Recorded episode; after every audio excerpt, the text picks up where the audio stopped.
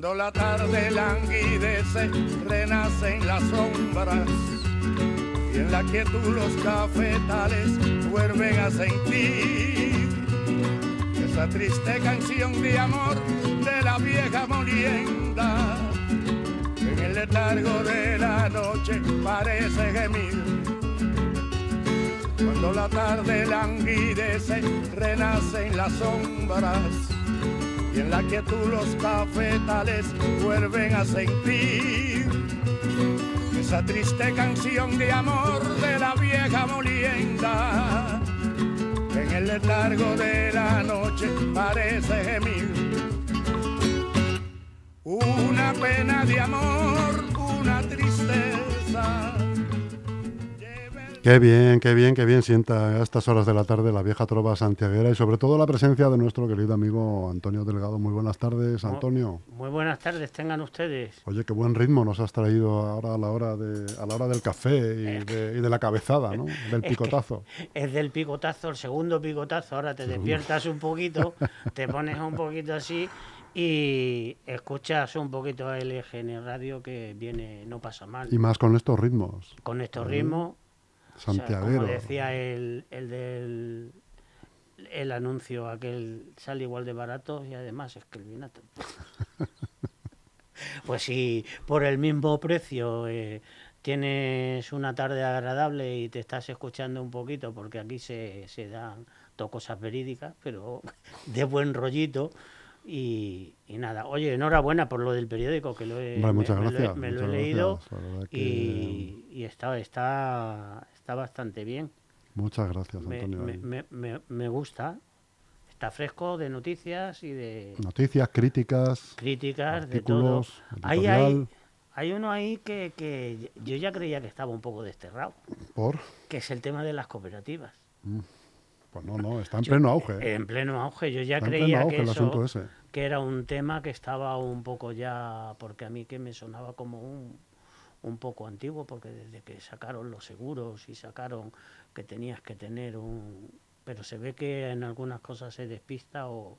De todas formas, lo de las cooperativas es un tema muy, muy complicadito lo malo es que se cree la conciencia de que entrar en una cooperativa sea hacer una apuesta, y eso es lo que no puede ser. Y eso es lo que pasa, la conciencia que se crea al final, el clima que se crea cuando surgen problemas como los que están surgiendo aquí en el PP4 con una cooperativa, pues que ha habido algunos desmanes, supuestos desmanes, por decirlo de alguna manera.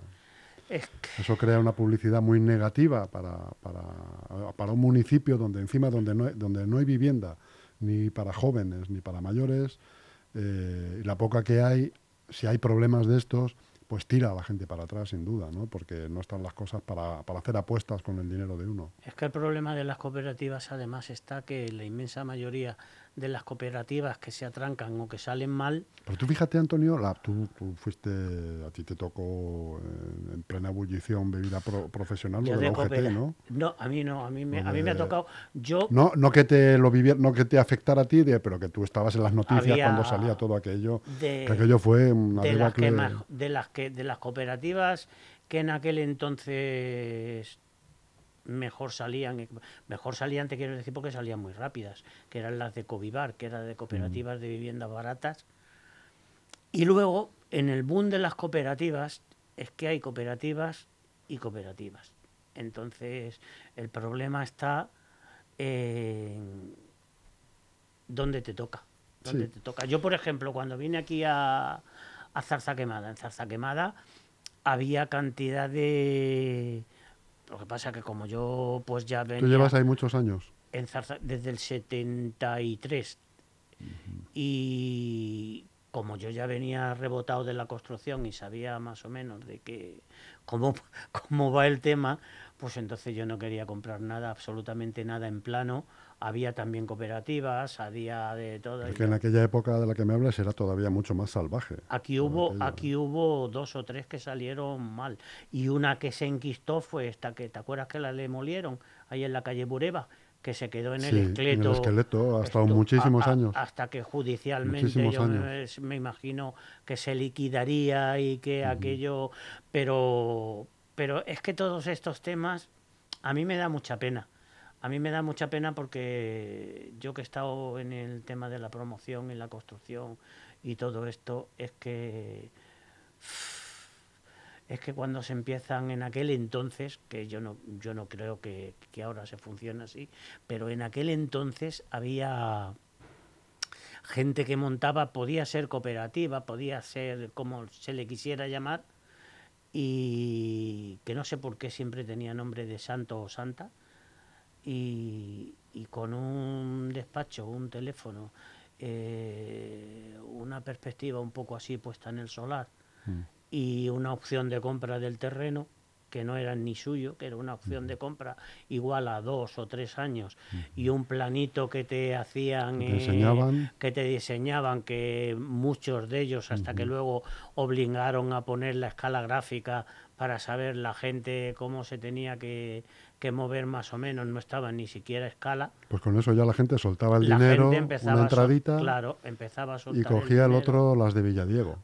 El que la cogía, el que no la cogía, pues igual lo que pasaba que y eso y eso además Antonio añadido a que lo, en ese momento ibas al banco a por imagínate 10 millones de pesetas de entonces y el banco te ofrecía 13 para pues ya, ya te decían bueno pues, pues, si se va a meter usted en 10 millones a 20 años se mete le doy tres más y, lo pone a 12 o a, 13 y se compra un coche y amuebla la cocina y tal y tal y te, metías hasta las cejas. Eso fue posterior. El tema de las cooperativas salía, en, un principio se iniciaba, por, por eso lo que te decía yo, volviendo un poco atrás, eh, cuando yo me compré el piso me lo compré eh, pues llave en mano de lo poco que quedaba por sin construido y libre de aquí en Leganés porque la inmensa mayoría era casi todo de dabas una entrada y te daban no sé qué al año y yo todas esas cosas no me fiaba ni un ni un pelo. Pero luego el tema de la cooperativa, normalmente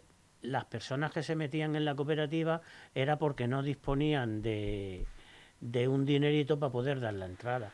Porque la gente si disponías del dinero de la entrada y luego tenías como pagar, pagar la hipoteca, pues entonces ya te librabas un poco del tema de la cooperativa. El tema de la cooperativa es que en definitiva eres socio y vas metiendo dinero, dinero, dinero, dinero y al final, si no se hace el proyecto, si no se compra el terreno, si la cosa se enquista y por lo que sea, por H o por B, eh, sale la licencia mal, no te la dan, mil cosas que pueden pasar en el transcurso de que tú estás poniendo dinero y que ese dinero se queda ahí se supone que cuando lo que yo te decía antes, cuando tienes una garantía de un seguro tal que responde por, por el dinero que tú vas poniendo, pero si no se responde, pues al final el dinero como que se acaba diluyendo, es una junta gestora, que la junta gestora vete tú a saber si, si la llevan los socios o no la lleva, o los socios son propios allí nada más que de poner y poner para una junta que vayas al año o cada tres meses o cuando toque,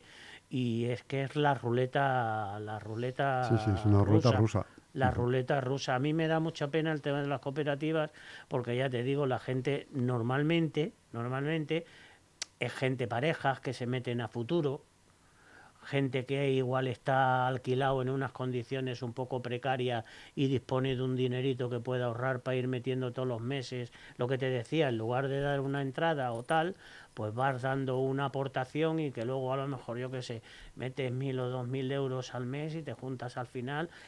Y es lo que, y es lo que pasa, que luego ese dinero por H o por B si no se lleva bien gestionado y lo que pasa, lo malo de eso es la responsabilidad.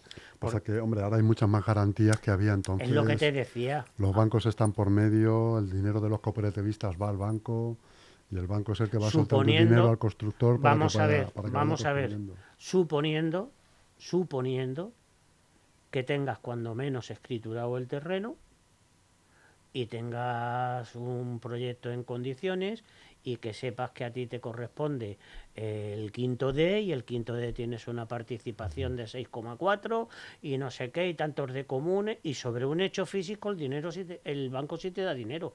Pero a un cooperativista que no tienes un hecho físico ni del terreno ni del proyecto ni de nada un banco no te da un pago a no ser que lleves garantía. Es verdad eso. Bueno y la gente sigue comprando sobre plano eh pero vamos a ver, si compras sobre plano pero tienes garantía, lo único que se te diferencia, que es casi seguro, porque yo no conozco salvo que compre llave en mano a precio cerrado, no conozco prácticamente ni un 2% ni un 3% de obras que salgan en su precio, porque en el transcurso, si compras sobre plano, mínimo son dos, tres años. Vete a saber lo que pasa en dos, tres Los años. materiales cambian de precio. Si baja no te van a, si baja no te van a bajar. Pero no si, te digo ya si hay una crisis mundial. Claro, si hay una crisis y por H o por B, o lo que te decía, simplemente el hecho de que por un motivos de licencias, por motivo de cualquier cosa, se te paraliza un, igual seis meses, siete meses, un año, pues el constructor, si se te si se te retrasa un año, pues lo más seguro que te diga que no te puede mantener los mismos los mismos precios. Eso es casi, casi, casi seguro. Por eso te digo, a mí me da un poquito pena, pero bueno, yo creía que este tema ya estaba, estaba pasado, pero yo le deseo lo mejor a, a estas 110 familias, 120 familias que hay ahí metidas, que les salga lo, lo mejor posible y que de verdad puedan tener en el plazo de dos o tres años, puedan tener y disfrutar de su vivienda, que es lo que quiere todo el mundo, que menos que tener un, un proyecto de vida y algo bonito y la ilusión que tiene la gente. Fíjate, es que lo peor de todo es la ilusión que tiene Claro, la gente por tener una vivienda. Imagínate que una vivienda es probablemente, o sin probablemente, la inversión más grande de la vida de una persona normal, quiero decir, con recursos normales, ¿no? Con un tú- trabajo, con una nómina. Y que tu proyecto de proyecto vida. de la vida, proyecto de vida. No en vano te pegas eh, eh, un tercio y medio o dos tercios.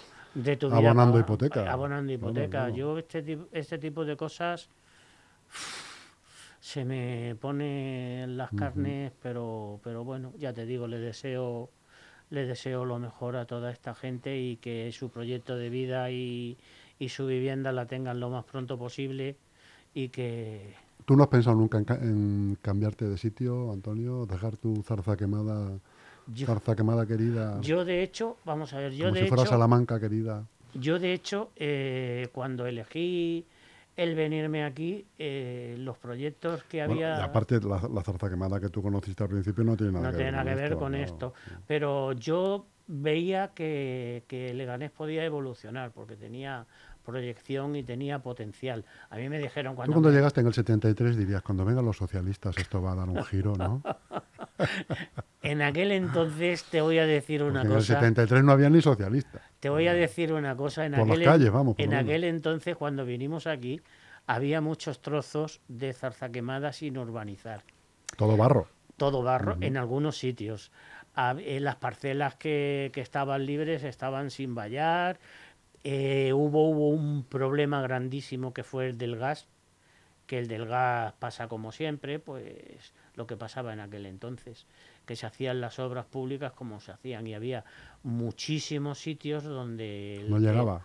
no, sí llegaba, lo que no estaba es el gas a la profundidad reglamentaria. Y entonces había muchas tuberías que con lo que te estaba diciendo, tanto en las obras de las calles, si pasaba un camión y tenías el clásico socavón, que no ahora no perjudica absolutamente en nada, porque el gas está a una profundidad de seguridad que eso no le afecta en aquel entonces, había cuando llovía y aparcaban los camiones o los coches en los solares, había sitios donde se veía la, La tubería. tubería. La tubería. Entonces hubo, hubo un problema bastante grande en la zona esta de hasta que hubo manifestaciones, te puedo decir que había manifestaciones que salía todo el barrio de Zarzaquemada entero. Lo que es las calles llenas. De, era, el tema era el gas, las calles y la Martín, que la Martín era que iba que cada agujero que se veía al suelo de aquí a Carabanchel ibas viendo la carretera porque había trozos que, que estaban las camionetas hasta que se cambió todo eso. Todo eso costó muchísimo. Independiente de, de socialismo o no socialismo, ahí apretaban mucho más el PC que, que el, que el PSOE, aunque prácticamente en los ayuntamientos cuando estaban se funcionaba de una forma totalmente distinta a la que se funciona ahora.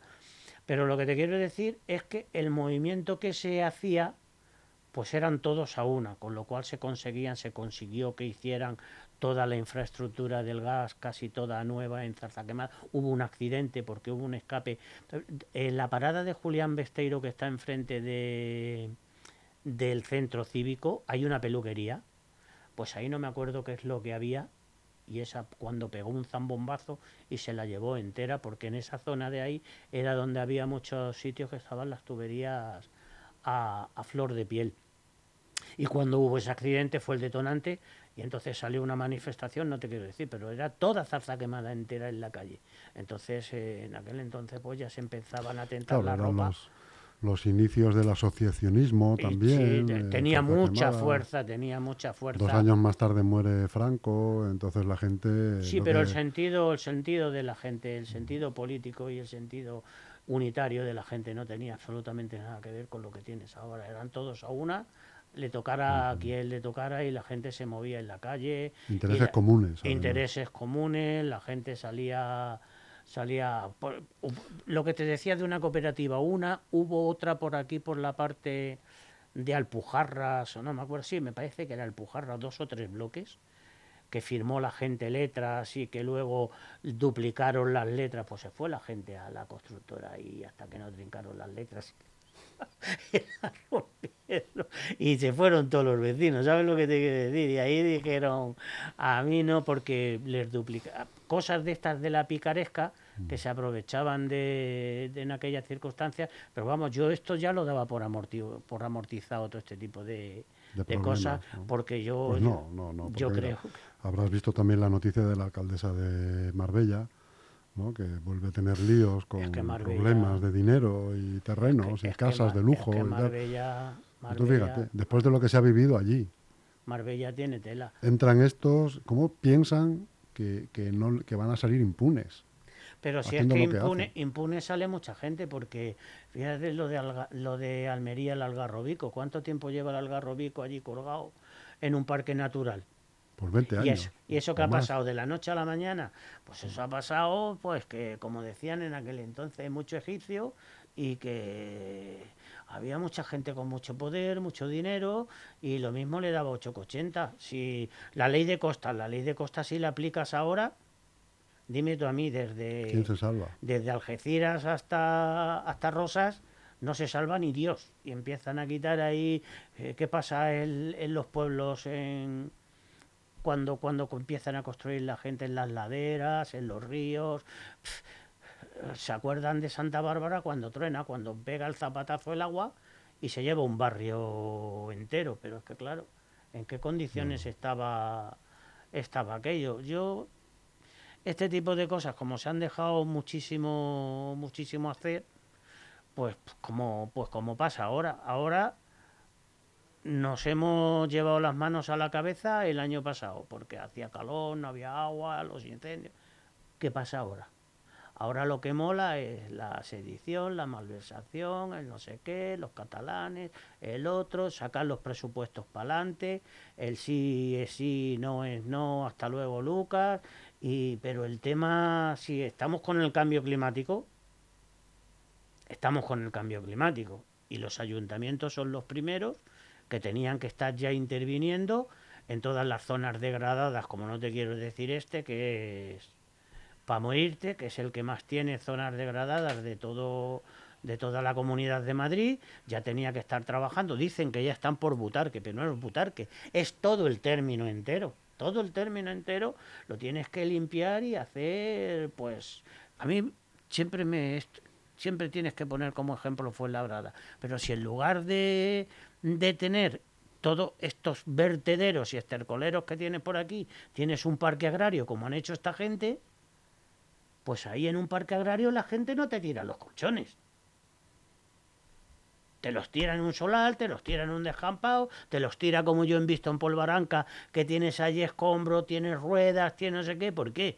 Pues porque el ayuntamiento no le da absolutamente la gana de vallar aquello, de adecentarlo y de limpiarlo a pesar de haberse gastado 200 millones de las antiguas pesetas enterradas ahí en una escombrera. Es voluntad, es voluntad de voluntad política de, hacer las cosas. Oye, Antonio, ¿qué es esto que me has comentado de un colegio de Mallorca eh, que una bandera por medio. ¿Qué es lo que ha Pues, pasado? La edad de los críos no lo sé, pero son críos, son críos pequeños, yo creo. Entonces los críos, pues no sé si en la clase o en la ventana, pues con el tema de la selección española, pues pusieron una bandera de España. Y entonces la profesora, pues yo ya no sé si son bulos o no son bulos los de lo que eh, cómo calificó el tema de poner la bandera, pero los expulsó a los críos de la clase. Yo es que ya veo unos niveles de que a la gente se le va la goma de la olla, pero pero pero bastante bastante grandes, ¿eh? Porque en una clase donde los críos que, que van pues como te pasan en los colegios, que van ahora con las camisetas. Mi nieto va en Francia, ahora si gana dos partidos la selección española, va el tío con la camiseta al colegio, con la camiseta de la selección española. Imagínate tú que va la profesora y le dice, ¿qué vas tú con esto? Tira a la calle, a tu casa. Es que es, es, yo ya creo que la gente se le, eso se le ha ido la goma a la olla y, y- ya está llevando a, este que es un catetismo tan grande, tan grande, que es que se está llevando unos términos que son irreales, que son irreales, que solamente existen en, la mente de cuatro o cinco que, que, que es lo que te quiero decir. Tú en tu casa puedes hacer lo que te, lo que te dé la gana. Pero tú la ilusión de unos críos que están con lo de la selección, que si supiesen de fútbol igual no, estaba, no estaban tan ilusionados. Pero bueno, está, está bien que se tenga ese sentimiento de que, pues como cuando pasa con el baloncesto, igual, cuando han llegado a la final, han llegado a ganar campeonatos, yo qué sé, o Alonso, yo qué sé, la gente enseguida se apunta. Ahora te vas por la, por la, por las calles y ves cantidad de banderas puestas en los, En los en- balcones. en los balcones y no pasa absolutamente nada. Y yo es que no. Y luego trae, te, te había traído un, un libro que de vez en cuando el ayuntamiento aquí hace, Bueno, hacía. hacía, este es 2010-2011. Pues igual es de los últimos, ¿eh? De los, no, desde entonces, yo ya del de Polvaranca no te quiero hablar. Entonces este es un libro de que cualquiera que quiera ver el tema del arbolado y el tema de dónde están, porque te dan la ubicación, tienes fotos, fichas y de todo, este es un libro que los tienes en las en la biblioteca, yo no sé si los tienes en los centros de, de mayores también, y luego el que es un poquito más adelantado, pues tienes una página web que tienes el mismo arbolado con, con fichas. Que son árboles urbanos. Árboles urbanos, todos son árboles... Es un censo de más o menos de lo que hay aquí en Leganés, ¿no? No te creas que han plantado mucho más de 2010-2012, pero bueno, ahora dice que van a poner Bueno, ahora están muchísimo. en campaña de Claro, arbolado. pero la gente, la gente le viene bien porque si ve el tipo de arbolado que van a poner igual por su zona, pues igual le viene bien echar un vistacito a a cualquiera de las fichas que tienes aquí. Ya te digo, este no está en disposición de tenerlo por ahí, pero por lo menos en las bibliotecas está. ¿Habla el libro de la galeruca? De la galeruca habla. No te quiero decir lo que, lo que le digo a la galeruca y a, y a los responsables de la galeruca, eh, entre ellos que ha estado en casa viendo la galeruca, uno de los responsables estuvo, y lo de la galeruca, vamos a ver, el otro día vi a uno de los concejales diciendo que si una de las personas de otro concejal que dijo que si son árboles enfermos. Entonces le dijo, usted tiene conocimientos como para saber que un árbol está enfermo, no sé qué. Bueno, si tú vienes a los olmos siberianos, estos que hay en, en Mayoralgo 25, no tienes que ser un entendido en saber que esos árboles están enfermos, mal podados, tienen heridas. Si me va a decir el señor, ¿y usted cómo sabe que tienen heridas? Pues porque lo sé. Y ya está bien. y ya está bien. Y Hombre, ya. entonces- y ya, y ya, y cuando, y cuando, y cuando los ves desde la ventana, entonces no solamente ves los árboles enfermos, sino tienes que soportar la fauna de estos árboles enfermos, que es la galeruca. Yo le diría una cosa, trasplantar este tipo de árboles, llevárselo al señor concejal, al señor alcalde y ponérselo a la misma distancia que tengo yo el árbol. Entonces, que él conviva con la galeruca, que conviva con el árbol enfermo, que conviva con la fauna y flora que es municipal, que no la hemos plantado los vecinos, porque los vecinos, los árboles que tenemos, los tenemos bien cuidados y, y bien tratados. Porque la galeruca se te puede meter en casa. La galeruca ahora mismo, antes hubo una etapa que podía tener eh, como milímetro y medio, dos milímetros, pero ahora es prácticamente imperceptible. Es eh, como la... Como un pulgón. Un poco mayor que el pulgón. Entonces, ¿qué pasa? se te mete por todas las rendijas, se te mete por la rendija de la persiana, se te mete por las rendijas de las ventanas, la parte de la parte de vierte agua que tienes debajo, la tiene y la galeruca la tienes tanto yo hay veces que la tengo en el cristal y lo mismo la tengo por la parte de fuera que ya me ha pasado a la, a la parte a la parte de dentro.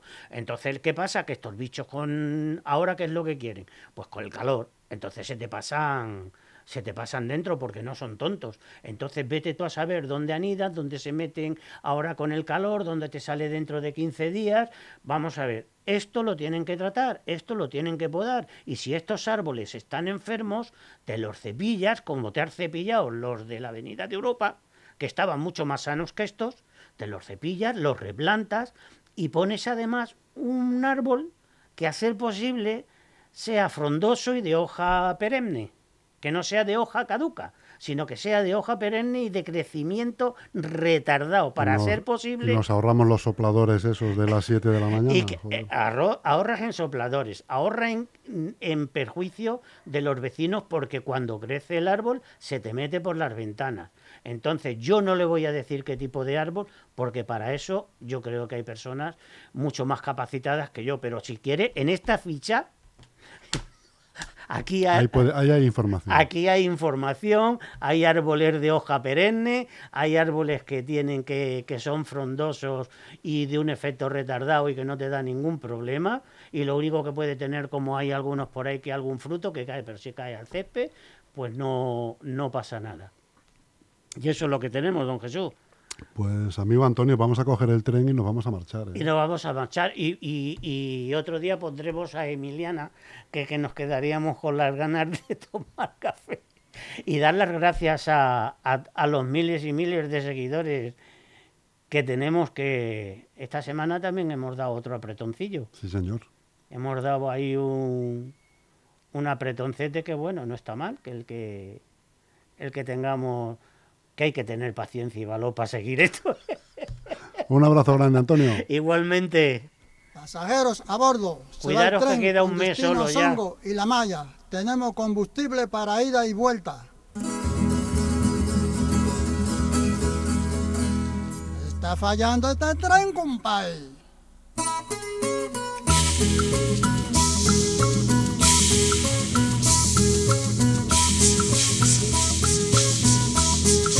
Piquipala, piquipala, piquipala, compañero.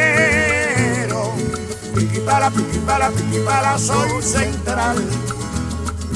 Piquipala, piquipala, piquipala, compañero. Piquipala, piquipala, piquipala, soy central. Pum, chan, chan, pum, chan, chan. Locomotora, ¿dónde tú vas? Yo voy a cuatro caminos, son con la malla y miro para atrás. Pum, pum, chan, chan, pum, pum, chan, chan. Locomotora, ¿dónde tú vas? Yo voy a cuatro caminos, son con la malla y miro para atrás. ¡Wow! ¡Wow! ¡Wow! ¡Wow! ¡Wow! ¡Wow! ¡Wow!